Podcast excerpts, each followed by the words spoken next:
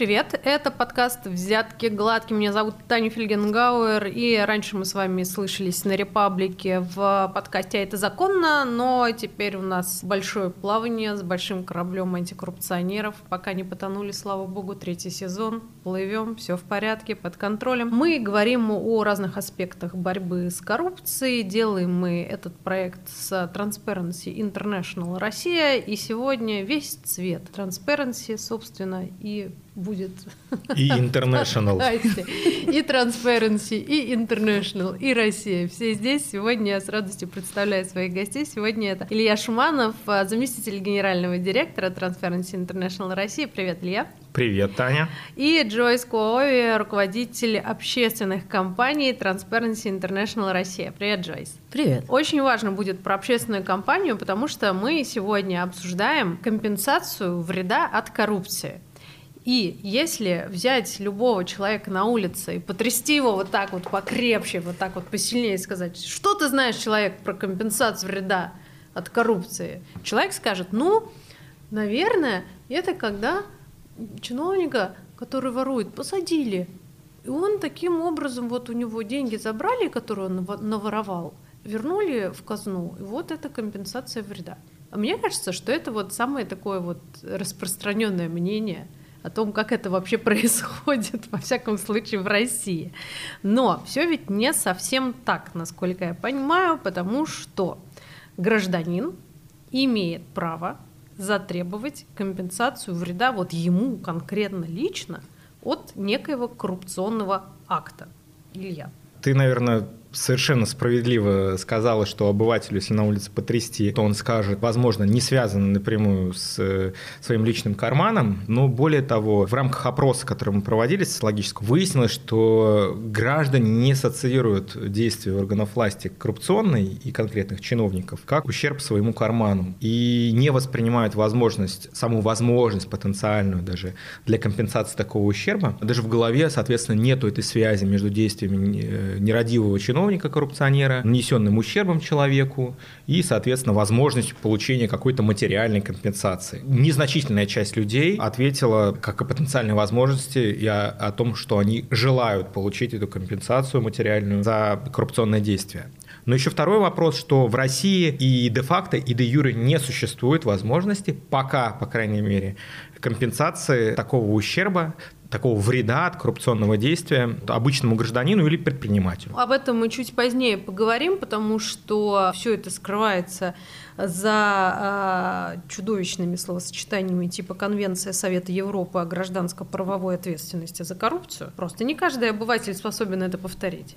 Но, возвращаясь к вопросу общественной кампании, вот это очень интересно, то, что ты сказал про соцопрос, то люди вообще не в курсе, и что такое вред – от коррупции и что они вообще могут на что-то, по идее, рассчитывать. Джойс, как ты считаешь, для общественной кампании самым важным было бы что?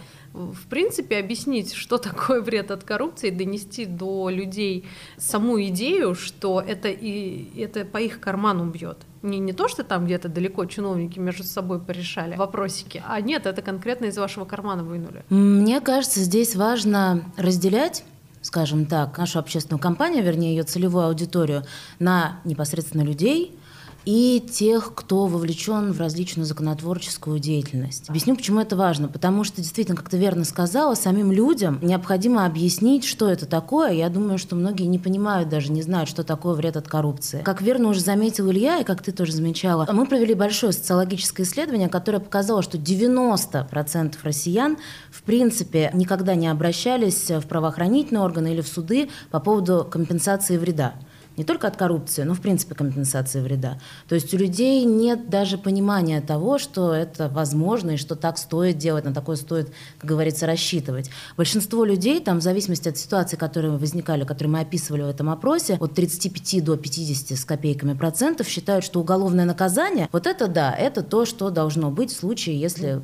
Это, это логично, это логично, да. потому что чиновник совершает преступление, его за это судят, и дальше как-то наказывают. Ну, все, на этом история заканчивается. Нет? Ну, Вот в том-то и дело, что мы хотели бы на эту целевую аудиторию, люди, с ними работать в плане какого-то такого просвещения, скажем так, и рассказывать им о том, что нет, дорогой товарищ, есть не только уголовное наказание, не только увольнение этого чиновника с должности, но вообще-то для тебя, как человека реально пострадавшего, то есть кому был причинен вред, для твоих родных, близких, для твоей компании, потому что речь должна идти в том числе об ИП юридических лицах, для вас тоже может быть определенная компенсация. То есть не штраф в пользу государства или, повторю, уголовное какое-то наказание, но реальная денежная компенсация за случившееся. Соответственно, возвращаясь к этому вопросу, компания должна быть в первую очередь просветительской. Но, кроме того, она действительно должна быть нацелена и на тех, кто, собственно, разрабатывает законы и вовлечен в их дальнейшее, скажем так, воплощение в жизнь. То есть чтобы этот законопроект, который очень хотелось бы, чтобы когда-то появился, чтобы он не просто лег на полку,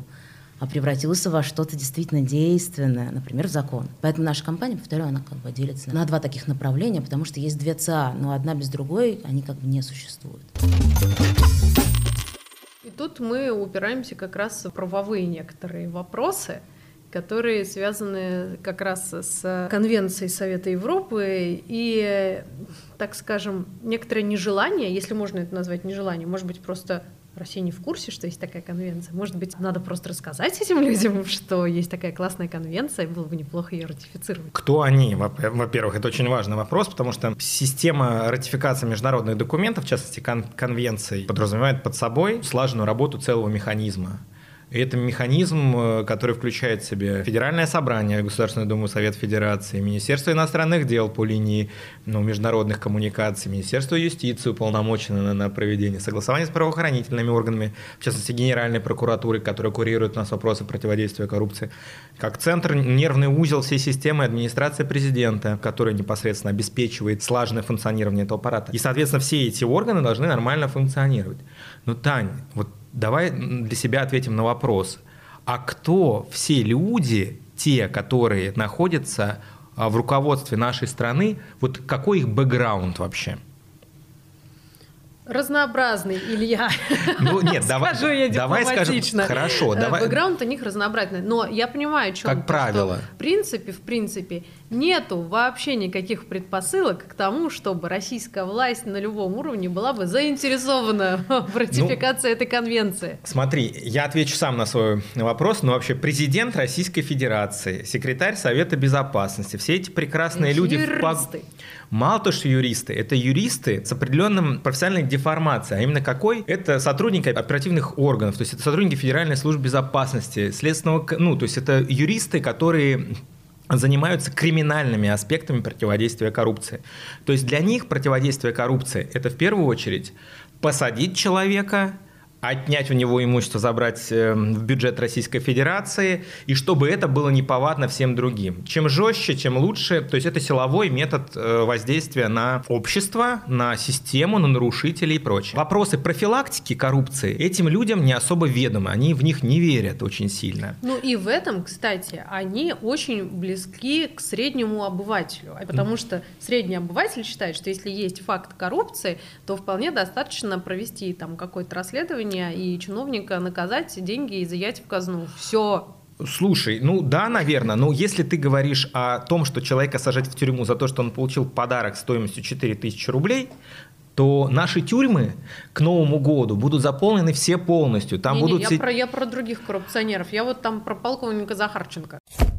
Дмитрий Захарченко занимал должность в Рио начальника ныне ликвидированного управления Т, Главного управления экономической безопасности и противодействия коррупции МВД России, когда в сентябре 2016 года ему были предъявлены обвинения в коррупции и злоупотреблении полномочиями. В ходе обысков было найдено 27 объектов недвижимости, в том числе 13 квартир. Суд приговорил Захарченко к 12,5 годам лишения свободы и штрафу в 117 миллионов рублей, а также лишил всех государственных наград и звания полковника. А это и то, и другое коррупция. Вот те элементы, о которых я говорю, что подарок свыше 3000 рублей, это тоже коррупция. Это мягкая коррупция, и она не работает э, в систему уголовного преследования. И конфликт интересов не попадает под систему уголовного преследования, и нарушение запретов и ограничений для чиновников не попадает под систему уголовного преследования. И декларирование доходов и имущества – это тоже не уголовный аспект. И все эти прекрасные слова, которые я сейчас произнес, они выпали из системы уголовного преследования благодаря такому э, прекрасному человеку, как Дмитрий Анатольевич Медведев. Он вам не Димон. Который в 2010 году стал одним из инициаторов закона о противодействии коррупции, который уголовный аспект пустил как-то вообще конвой параллельный, создал альтернативную систему профилактических мероприятий, административной системы как бы работы с коррупционными практиками и выстроил борьбу вот с этой мягкой коррупцией, которую мы называем непотизм, клиентелизм. Непотизм или кумовство – это незаконное наделение родственников преимущественными правами по сравнению с остальными на основании лишь факта родства. Клиентелизм – взаимоотношения, подразумевающие предоставление доступа к экономическим благам, назначение на политические должности или продвижение по службе в обмен на поддержку, в том числе и на выборах там еще разными прекрасными словами, незаконное вознаграждение и все остальное, это все появилось с того 2009-2010 года, который сделал Дмитрий Анатольевич Медведев. Ну и он, надо сказать, не юрист из Федеральной службы безопасности Следственного комитета Генеральной прокуратуры. В его треке нету этих аспектов. Благодаря, может быть, этому и появилась у нас сама эта история. И тогда же, в 2010 году, впервые за всю историю существования э, нашего суверенного государства появился документ, который называется «Национальный план противодействия коррупции». И в этом прекраснейшем документе появились слова о Конвенции гражданской правовой ответственности за коррупцию. Не я его выдумал, и не Джойс его выдумала, и не там другие все эти люди, а выдумали его наши юристы прекрасные, и впервые указом президента включили в национальный план противодействия коррупции. И вот с этого момента начинаются вопросики. Вопросики звучат так. Упомянуть это очень здорово, это хорошо. Вообще сам факт того, что где-то признают существование конвенции, это здорово, но а ратифицировать-то? А вот там и было прописано в этом документе рассмотреть возможность, изучить возможность ратификации Конвенции о гражданской правовой ответственности Совета Европы. Прошло 10 лет. Прошло сначала 2 года. А, и в новом национальном логично, плане логично, противодействия да. коррупции. прошло 2 года, хорошо. Да, все осталось проработать, давайте что-то там еще. Потом, как ты помнишь, Дмитрий Анатольевич Медведев со своего поста ушел в какое-то другое место работы. Э, но неподалеку. Неподалеку. Но он уже перестал быть президентом, соответственно, в его указы не входило полномочий принимать национальный план противодействия коррупции. Пришел Владимир Владимирович Путин, совершенно светящийся человек, который, собственно... Новый и... президент. Новый президент. Никогда не занимал такую должность. И, видимо, на него обрушилось так много совершенно новой работы, что было не до коррупции. И вот он с легкой своей руки забыл, как бы, ну, может быть, запамятовал, но поскольку он как бы занимался уголовными аспектами, аспектами противодействия коррупции всегда. Для него, видимо, Конвенция гражданской правоответственности заиграли эту как бы вот э, пунктик в указе президента и во всех последующих неисчислимой череде указов президента уже больше мы не увидели никогда Конвенция гражданской правовой ответственности. А между тем внутренняя работа, вот эти шуршащие механизмы внутри государственной системы, они работали. Они как-то работали, передавали друг другу поручения президента, которые были. Но с них никто не спрашивал. И вот э, как бы вот там вот эти подводные все течения мы вот тоже изучали в рамках нашей кампании. Результаты вот этих изучений, они хоть как-то могут подарить нам надежду на то, что мы поговорим о вреде от коррупции и возмещения вреда уже чуть более оптимистично, что ли, с какими-то конкретными примерами mm-hmm. или нет? На мой взгляд, да. Но я вообще неубиваемый оптимист. Видимо, коллеги, собственно, Илья и другие наши коллеги, которые были вовлечены в подготовку юридической базы для нашей компании, они выпустили целый доклад, который ты, я думаю, читал, и который любой слушатель наш может прочитать на сайте Transparency. Доклад, в котором провели анализ статей этой конвенции и рассмотрели, насколько они, эти статьи, совместимы или несовместимы, спойлер, совместимы с российским законодательством. То есть ничто, по сути своей, не мешает тому, чтобы российское законодательство даже до подписания ратификации этой конвенции привести хочется сказать, простите, божеский вид. Ну, то есть сделать так, чтобы компенсация вреда была доступна по закону. Понятное дело, сейчас, возможно, наши как бы как это сказать, в общем, международное право уже не то. вот, мы можем а, пренебрегать конвенции, но ничто не мешает нам изменить наше законодательство. Ну, то есть мы по классике упираемся в то, что называется политической волей. То есть, в принципе, все готово для того, чтобы сам вот этот вот механизм истребования компенсации вреда, чтобы этот механизм работал. Ну, по сути, да. То есть, ну, да, возможно, требуется какая-то корректировка законодательства. Притом это может быть как и мягкая система корректировки, видимо, например, какого-нибудь пленума Верховного суда, который разъясняет нижестоящим судам, как работать, что включить компенсацию вреда от коррупции, как и остальной вред от причиненных органов власти. Либо принять отдельную статью, включить ее, например, в Гражданский кодекс, вот какой-то отдельной примой там. Или... Это не какие-то, скажем так, тектонические сдвиги, которые мы принимали как Россия, типа принятие федерального закона, где прописать 25 разных механизмов, там, не знаю, там, уголовной ответственности за коррупцию, с которой Свет Солнышко Алексей Анатольевич выбранный там борется в, в, в Государственной Думе, пытается вносить новые законопроекты по криминализации, например, уголовной ответственности за нематериальные взятки и так далее, и так далее, и тому подобное. Анатолий выбранный, по-моему, не Алексей Анатольевич. Алексей Анатольевич это другой, по-моему, какой-то человек. Тот персонаж, который Но он тоже борется с коррупцией. Тоже борется так да. хорошо, что много людей с коррупцией. Извините, по Фрейду. Вот, такая вот, наверное, э, история. Что интересного-то на самом деле мы узнали? В ходе изучения, получения или истребования тех этих э, внутренних течений, которые были в, в органах власти, мы поняли, что было дано поручение МИНу Российской Федерации, Минюсту разработать как раз вот дорожную карту принятия этой конвенции. Что такое дорожная карта? То есть это как, куда, что там, когда принять, чтобы оно все заработало? А, обычно это говорит о том, что эту проблему никогда не решат. В этот вот момент в тот, Татьяна в тот, в тот э, момент... отрицательно э, качает головой влево В тот момент, когда вам говорят, мы решили принять дорожную карту, все, можно просто забыть о том, что проблему решили как-то реально э, с ней разобраться. Нет, это все просто закончится тем, что разработали дорожную карту. Мне кажется, Я считаю, это одна из главных вообще отговорок. Мне кажется, Таня путает сейчас создать рабочую группу с дорожной картой. Вот, это две разные вещи. Мы создаем рабочую группу для того, чтобы она разработала дорожную карту. И все, и дальше мы будем просто вечно идти до второго пункта этой дорожной карты, и никогда ничего не случится. Ну вот, мы тайну должны рассказать нашим а, аудиослушателям-то, да? Вот, дорожную карту нам Министерство юстиции отказалось давать, потому что несколько, она есть. несколько итераций, сейчас я все расскажу, несколько итераций сменилось руководство там в Министерстве юстиции, позиции там внутри этих подразделений. Кто-то забыл про существование дорожной карты, где-то на столе это там лежало. И мы что, Таня, в таких случаях делать некоммерческие организации? Пошли в суд, суд, конечно. суд, конечно. Да вас хлебом не корми, дай посудиться. Вот. И наши юристы пришли, с Минюстом начали бороться. Минюст, разумеется, никаких нам э, дорожных карт давать не хотел. Но в суд он предоставил эту дорожную карту. И по итогу, несмотря на то, что мы суд проиграли, суд нам отказал, мы все равно смогли ознакомиться в материалах дела с дорожной картой. Это, кстати, довольно иронично. Это ситуация. очень ироничная история. Ну, как бы, с другой стороны, никто нам не может запретить ознакомиться с материалами дела, которые мы... Право. В этих прекрасных документах были разные поручения данные. Вот. Ну, и по сути, мы видели, что в реальности, ну, действительно, происходило несколько лет какое-то большое движение. У органов власти четко есть план, как принять даже эту конвенцию, без каких-либо серьезных затруднений, потому что они себе начертили эту дорожную карту, она существует, и ее выдумывать не надо. И это, мне кажется, очень как бы интересный момент такой, что заново работу начинать не надо по поводу принятия этой конвенции. Джойс упомянула уже, что международное право уже не то, что вот э, с меньшей степени ориентируется на международное право наши законодатели, но мы уважаем национальный и правовой суверенитет нашей Делаем страны. Делаем глубоченный реверанс сейчас в сторону Конституционного суда.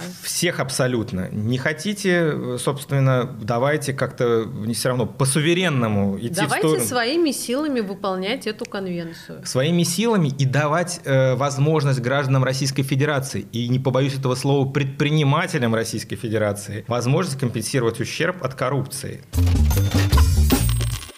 мы можем дать какой-то конкретный пример, что такое вред от коррупции. Потому что, мне кажется, все еще не очень понятно, о чем конкретно мы говорим. Мы знаем, что такое акт коррупции. Более того, тут э, Вань Голунов в одном из предыдущих выпусков, послушайте обязательно, когда мы э, говорили про э, непотизм, всякие семейные кланы и прочее, он очень так скажем, саркастически э, говорил о том, что коррупция иногда это даже неплохо, потому что, ну вот, поглядите, мы благодаря конфликту интересов э, Максима Лексутова имеем прекрасные МСД и комфортабельные поезда Иволга.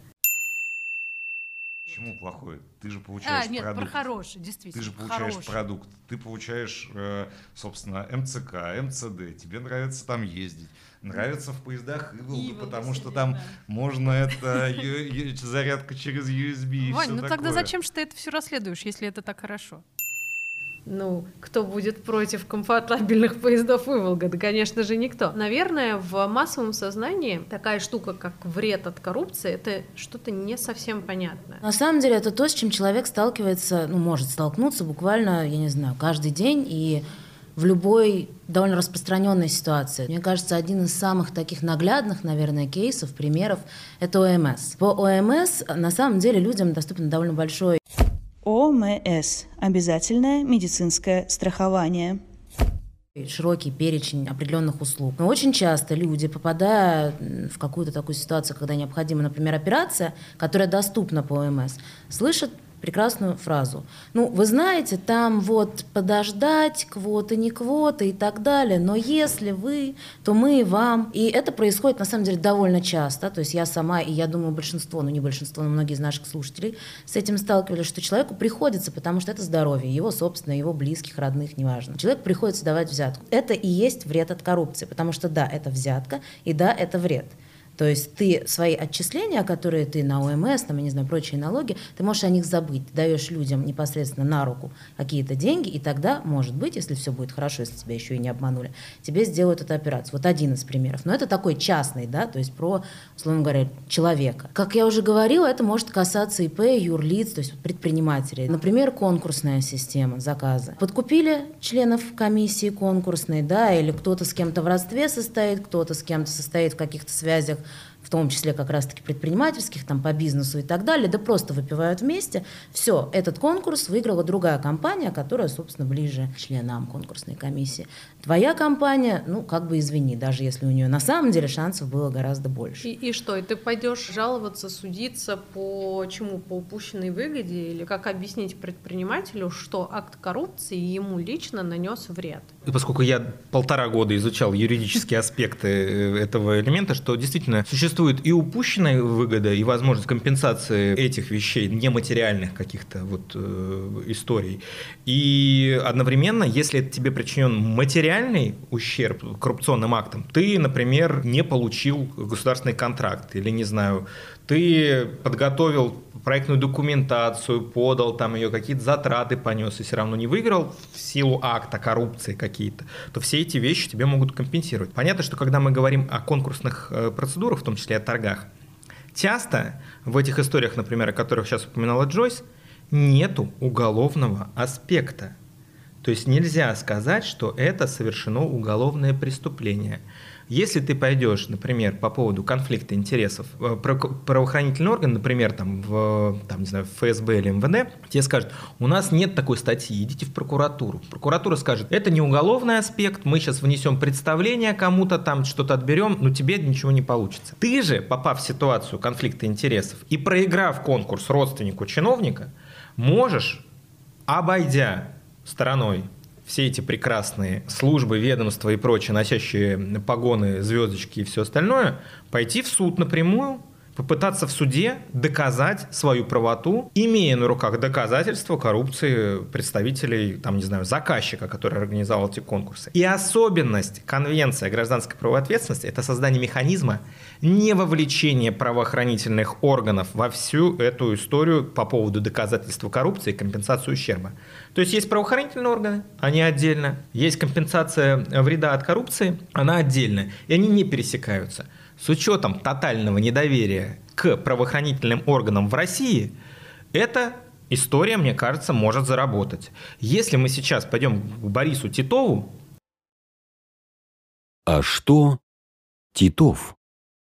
его прекрасной партии имени Роста, то мы, скорее всего, опросив предпринимателей, получим информацию о том, что они-то с радостью, они в большей степени готовы пойти посудиться в арбитражный суд или в суд общей юрисдикции, а не пойти в Федеральную службу безопасности или в Следственный комитет. Я чего так подробно-то вас расспрашиваю про вред и про какие-то конкретные кейсы, потому что мне кажется, что если российские законы так или иначе, они в целом отвечают требованиям конвенции, то, наверное, можно дать россиянам некий мануал чтобы они научились узнавать в лицо, что называется, причиненный им вред от коррупции, чтобы они понимали, чего дальше с этим вредом делать. Есть ли вообще такие отважные и понимающие граждане у нас, и э, были ли какие-то случаи, когда человек шел в суд и говорил, ребят, у меня вред от коррупции, и я требую возмещения? Отвечает капитан команды Друсти, да, то есть, значит, не было таких прецедентов, когда граждане или предприниматели получали такую компенсацию по одной простой причине – Потому что суды от граждан такие иски не принимают. И от предпринимателей такие иски не предпринимать. Не предпринимают. Однако государственные компании типа РЖД, муниципальное образование и всякие другие квазигосударственные институты, в том числе и государственные институты, регулярно обращаются с такими исками и взыскивают, компенсируют ущерб от коррупции – от нарушителей закона. То есть для публично-правовых образований типа государственных институтов и органов власти, государственных учреждений и предприятий государственного участия такое возможно. А вот граждан вот наши суды как бы вот игнорируют. Ни мы не нашли ни единого иска в судах, хотя мы проанализировали всю систему судов и арбитражи, и общую юрисдикцию, все остальное. То есть прецедентов такого рода мы не нашли. Это говорит о двух вещах. Люди либо не обращались, либо суды не принимали такие иски. Скорее всего, второе. Ну, мы вот видели в нашем исследовании, что и не обращались. По крайней мере, наше исследование показало, что 90%. Это не маленькая, на мой взгляд, цифра.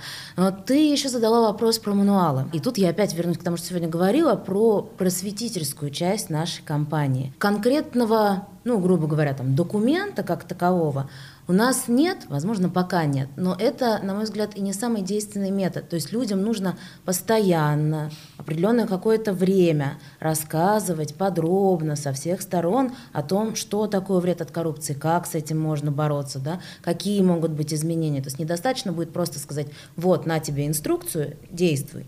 И мы эту нашу просветительскую часть компании постарались разработать так, чтобы действительно можно было различным частям аудитории что-то рассказать, действительно быть полезными. Начнем с того, что буквально в пятницу мы запустили такой новый проект, который называется «Книга жалоб о коррупции». Я думаю, с самого названия примерно понятна суть. То есть любой человек может зайти на сайт книги жалоб. Доступ к нему есть, во-первых, у нас на сайте, то есть можно выйти через него. Во-вторых, я думаю, к этому выпуску где-то в описании мы наверняка тоже да, обязательно. ссылку дадим. В описании к подкасту будут ссылки на все, что так или иначе с, связано именно с а, информированием, да, с просветительской mm-hmm. частью этой компании. Супер. Ну вот одна из ссылок, действительно, это будет на книгу жалоб по коррупции. То есть любой человек может зайти и оставить жалобу. Причем пожаловаться можно как от имени физлица, так и от имени юрлица или ИП, что важно. Как я уже говорила, пострадать может не только человек, но и его бизнес, дело всей его жизни, по сути. Пожаловаться можно на органы власти, на конкретное лицо, на любого человека или орган, который причинили, по мнению заявителя, вред ему или его компании. Если человек отмечает, что хотел бы получить консультацию и оставляет свою почту,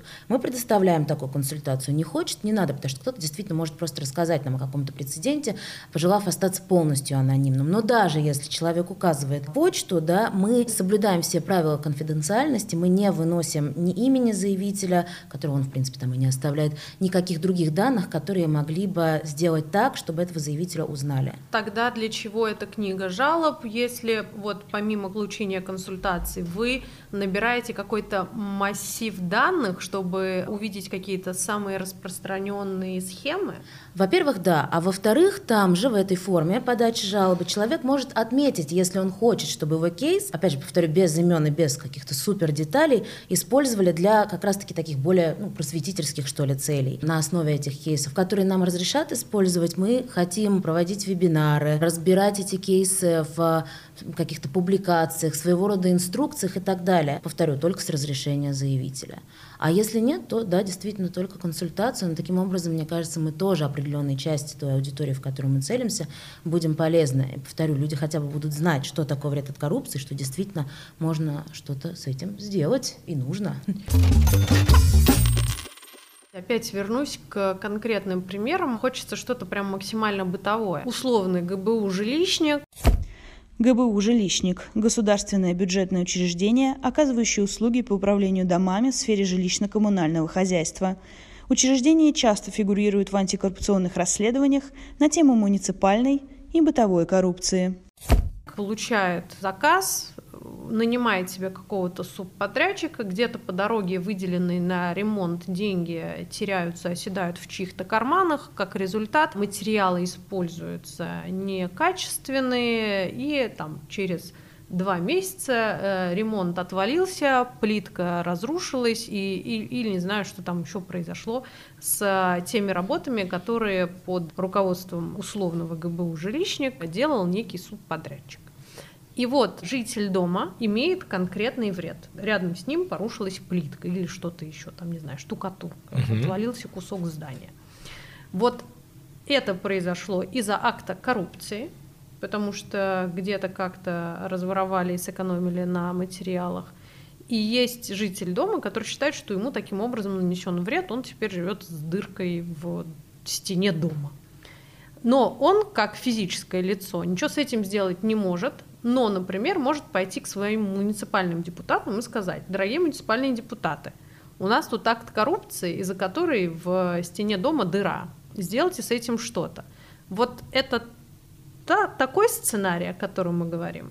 Ты описала, ну, примерно, наверное, такой линейный сценарий, который есть. Единственное, что я хочу сказать, что муниципальный депутат, сам гражданин, у которого стена дома провалилась, ему дует, ему надо будет прийти в суд не просто со своими предположениями, идеями какими-то. У него должно быть подтверждение А. Акта коррупции, Б. Ущерба или вреда, да, если мы говорим про материальный вред от коррупции, и взаимосвязи между вредом, который он получил, который и был нанесен, коррупции. и актом коррупции. И кто же, Илья, сделает эту всю работу? Вопрос у меня. Вот, ну, смотри, я, опять же, здесь, наверное, выступлю сторонником идеи Екатерины Шульман о фасадных институтах.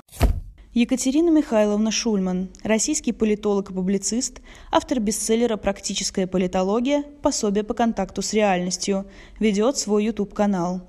Доцент кафедры государственного управления и публичной политики Института общественных наук РАНХИКС при президенте РФ которая говорит, что если какой-то институт существует, и даже если он не в полную меру работает, но это институт, который должен присутствовать в системе, например, который нормальной демократической системе государственных органов и так далее, то его существование лучше, чем его отсутствие. Почему лучше? Что несмотря на все издержки, суверенности нашей вот на текущий момент, при наличии политической воли, определенных условий политической конкуренции, выравнивания системы сдержек противовесов внутри государства, этот фасадный институт может наполниться силой и заработать в полную мощь, и стать нормальным полноценным институтом. И в моем понимании мир без конвенции о гражданской правовой ответственности, ратифицированной Россией, хуже, чем с ратифицированной конвенцией, потому что в какой-то момент она может заработать и позволить конкретному гражданину или опять же, прекрасным словом, предпринимателю, да, компенсировать вред, который ему нанесен э, представителям органам власти. И еще очень важный момент. Если мы все с вами здесь за этим столом готовимся к светлой или прекрасной России будущего, или ожидаем ее прихода, то надо сказать, что, как правило, любая ратифицированная конвенция до момента, когда начнет работать, требует еще десятилетия, пока она отработает все эти модели, опробует какие-то инструменты, сформирует э, правоприменительную практику и начнет работать в полную меру. Поэтому, ну, даже если мы говорим о том, что через 10 лет мы хотим видеть компенсацию ущерба да, или компенсацию вреда от коррупции, то мы должны уже сейчас говорить о ее ратификации. С кем мы должны говорить о ее ратификации, у кого мы должны этого требовать? Ну, неужели же у депутатов, э, которые по разным сценариям оказываются в Государственной Думе? Ну, то есть, что э, с нашей стороны может поспособствовать изменению ситуации? Или вот подкаст записали и классно? У нас весь разговор сводится к тому, что вот, да, мы ратифицируем конвенцию, и тогда заживем. Ну, во всяком случае, последняя его часть. А все-таки, мне кажется, наша компания, она как раз-таки направлена на то, чтобы до ратификации конвенции, никого пока ничего даже не прося, потому что попросишь, и, как сказал Илья, еще десятилетия пройдут, поменять законодательство вот здесь и сейчас, то, которое есть. Благо, повторю, ничто не мешает его поменять. А, а за этим угу. мы пойдем подойти должны, в смысле, планируем, идем, я бы даже уже сказала, к авторам всяких разных наших законодательных инициатив. И в этом плане компания, которая проводится Transparency International, она не только просветительская, ну, в том плане, что мы расскажем вам, что такое вред от коррупции, но она еще и должна смотивировать людей, задать вопросы, а почему же у нас это не работает, хотя, по идее, может уже прямо сейчас работать. Да, да, это правильно, это действительно так. Причем людей мы, кстати, пытаемся к этой кампании привлечь прямо активно. То есть у нас, например, на Change.org есть петиция, которую мы просим подписать, потому что, идя непосредственно к авторам законодательных инициатив и к тем, кто может помочь им в дальнейшем продвижении законопроекта, мы идем к ним не только с нашим социологическим исследованием, которое мы сегодня уже упоминали, не только с юридическим исследованием, анализ имплементации конвенции, и не только с рекомендациями, которые эксперты Transparency подготовили, но и с вот этим вот доказательством, что люди, они действительно этого хотят. То есть мы собираем подписи, и подписи тоже приложим к этому, ну, я назову это пакету, с которым мы идем к авторам законодательных инициатив. Илья, добавишь, что, да, что самое важное? Я сейчас? добавлю. Мне кажется, что все антикоррупционные инициативы, которые были в России, которые стартовали в 2008, 2009, 2010 году, они уже э, либо реализованы, либо показали свою несостоятельность в России. И если мы говорим о какой-то антикоррупционной реформе, либо даже переработке антикоррупционного законодательства, то мы должны говорить о какой-то существующей уже модели развития, ну не знаю, международной, глобальной, европейской системы антикоррупции, в которую, разумеется, входит э, возможность компенсации вреда от коррупции. Россия осталась последней страной на европейской части пространства, пространство, которое не ратифицировало эту конвенцию. То есть все остальные страны, страны Балтии, Молдова, Украина, Беларусь, Армения, Грузия, все ратифицировали страны да, эту конвенцию. Мы, как белая ворона, сидим на ветке, даже не пытаемся в сторону этой конвенции смотреть. Ну, стыдно ну, как-то вообще просто. С, с одной стороны стыдно, а с другой стороны вот ту историю, которую ты рассказал, по поводу вообще самой ситуации, да, угу. с конвенцией, с ратификацией и с благими намерениями Дмитрия Медведева, угу. как-то изменить всю эту ситуацию. Но это больше похоже на недоразумение, чем на злую волю. Или уже, может быть, просто подзабыли, правда? Ну, как-то сначала хотели, потом куда-то потерялось, а теперь уже и забыли.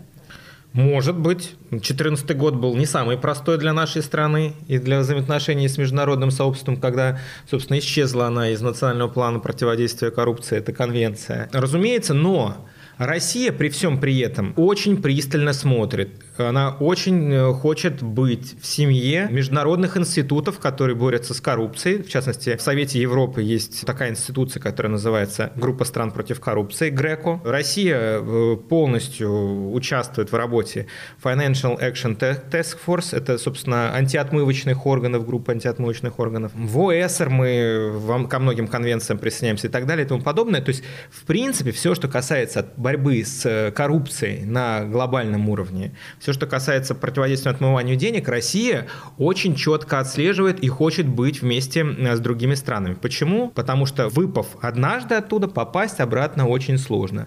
Превратиться в страну изгоя на, на уровне антикоррупции очень легко. Поэтому Россия очень трепетно относится к этим вещам. В моем мире, если Россия вдруг стремится показать свою приверженность международным стандартам, хотя бы символически, для России очень важно принять эту конвенцию, потому что для внешних наблюдателей, которые оценивают Россию с точки зрения восприятия, своего собственного восприятия, что в России происходит, сейчас видится, что только Алексей Анатольевич Навальный отравлен, лютует ФСБ, больше в России по отношению к противодействию коррупции ничего не происходит. А вот если бы Россия взяла бы и сказала бы, что вот мы еще и ратифицировали ратифицировали конвенцию. Возможно, у кого-то посеяло бы сомнения. Вот эти семена сомнения, которые мы могли бы посеять в Совете Европы, может быть, они положительно сказались в нашем международном имидже. Хотя, с учетом последних событий, возможно, и нет. Ну, послушай, каждый год мы видим индекс э, восприятия, коррупции. восприятия коррупции. Это каждый год новость. Об этом пишут все СМИ.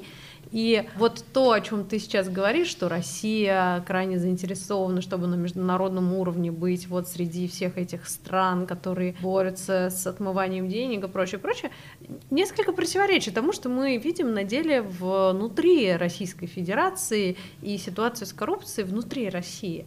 Это не взаимоисключающие вещи, нет?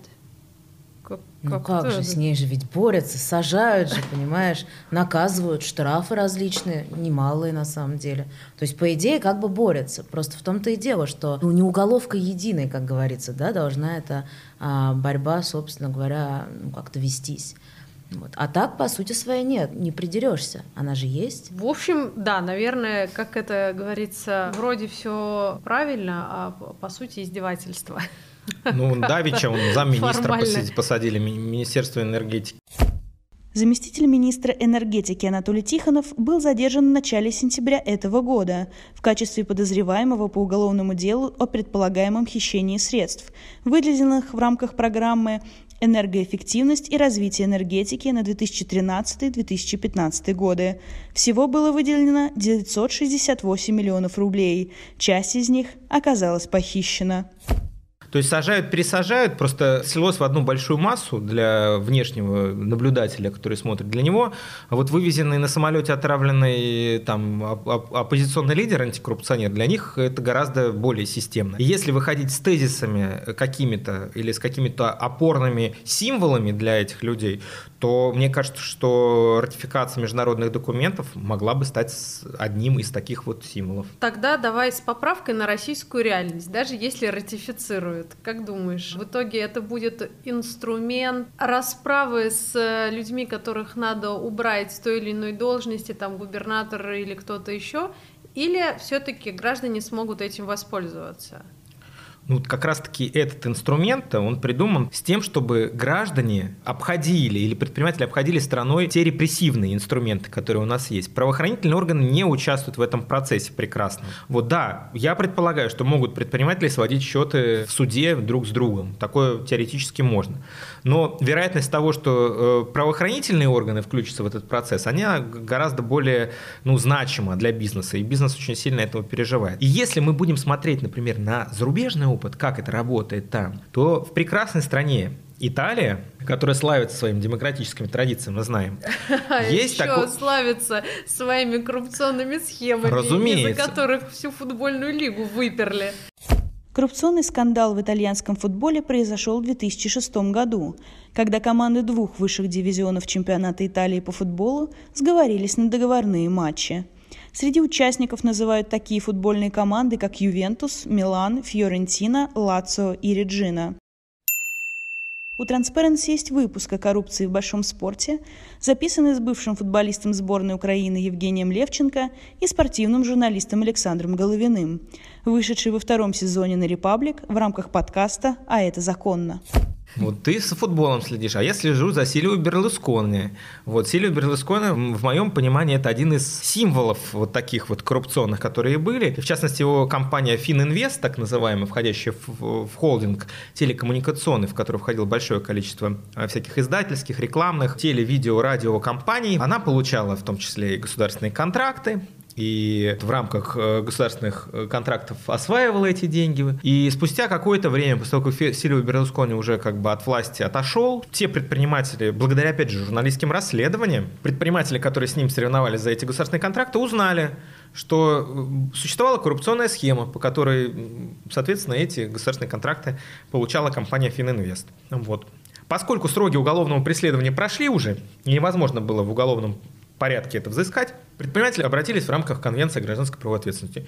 И что бы ты думала, компенсировали вред, который был нанесен им тогда. Это один из тех вот случаев, когда это сработало. В стране под названием, если не ошибаюсь, Эстония, наши коллеги сейчас изучали, тоже такие же истории бывали. То есть это не какая-то тема, связанная с неправдоподобным механизмом компенсации. Нет, он действительно существует. И, возможно, это сложнее для обычного гражданина сделать, поскольку у нас мало, ну, правосознание, оно очень на низком уровне находится. Не хочу обидеть наших аудиослушателей, вот, но действительно гражданину будет трудно собрать доказательства, доказать взаимосвязь между коррупционным актом и вредом, который он нанесло. А вот для бизнеса, для предпринимателя, это сделать гораздо проще, потому что на бизнес ради, работают целые отделы у них юридические. Если поставить задачу, то такую вот можно было совершенно штуку сообразить, как мне кажется. Ну, короче говоря, получается такой довольно эффективный инструмент не для властей и силовиков, а для среднего малого любого бизнеса и просто граждан. Надо теперь просто всем об этом рассказать, но за это как раз отвечает Джойс, она вот прямо сейчас уже готова. Ну да, как я и говорила, помимо того, что есть у нас книга жалоб по коррупции, которая, я считаю, тоже помогает об этом рассказывать. То есть человек идет получить какую-то непосредственную пользу для себя, но в это же время он узнает больше от нас и, в принципе, даже на самом сайте этой книги жалоб о том, что такое вред от коррупции, что, в принципе, могло бы быть, если бы был определенный закон. Помимо этого, повторю, у нас будут вебинары, мы активно будем, не будем, а уже это делаем, освещаем это в социальных сетях, мы активно будем, активно мое слово поразит сегодня, мы будем записывать видео, в которых люди, лидеры общественного мнения, будут рассказывать о тех или иных аспектах, да, связанных с этой кампанией, то есть о вреде от коррупции, о том, что сделать, что могло бы быть, какова бы могла быть эта прекрасная Россия без коррупции, город без коррупции, страна без коррупции. И прочие делать а, такие просветительские какие-то материалы и продукты, чтобы люди узнавали об этом и узнавали об этом, то есть вот то, что я уже говорила, что важно, чтобы была некоторая, как сказать, такая последовательность в этом, да, не просто рассказал и забыл, а рассказывал об этом людям постоянно, то есть какую-то культуру, да, какое-то понимание э, того, что такое вред от коррупции и почему это плохо непосредственно для людей, и что тот или иной человек может сделать, вот об этом как-то, ну, это внушить людям. Есть и другая часть, да, это то, что мы хотим авторов законодательных инициатив как-то вообще подвинуть. К... Взбодрить. Да, да, да, да, да. напомнить, что... и, на, и напомнить им, да. что а, работа их пока еще не закончена. Да. А, и надо все-таки разобраться с Конвенцией Совета Европы о гражданско-правовой ответственности. Тем более выборы 2021 да. года Отличная впереди. тема для предвыборной да, кампании. Абсолютно. Борьба с коррупцией. Вот, э, ну, Наше все. Да. Борьба с коррупцией. Наше все. Спасибо большое. Э, говорю Илье Шуманову, заместителю генерального директора Transparency International Россия, и Джойс Коове, руководителю общественных компаний Transparency International Россия. Этот подкаст для вас вела Таня Фельгенгауэр. Взятки гладкие. Слушайте нас на всех платформах.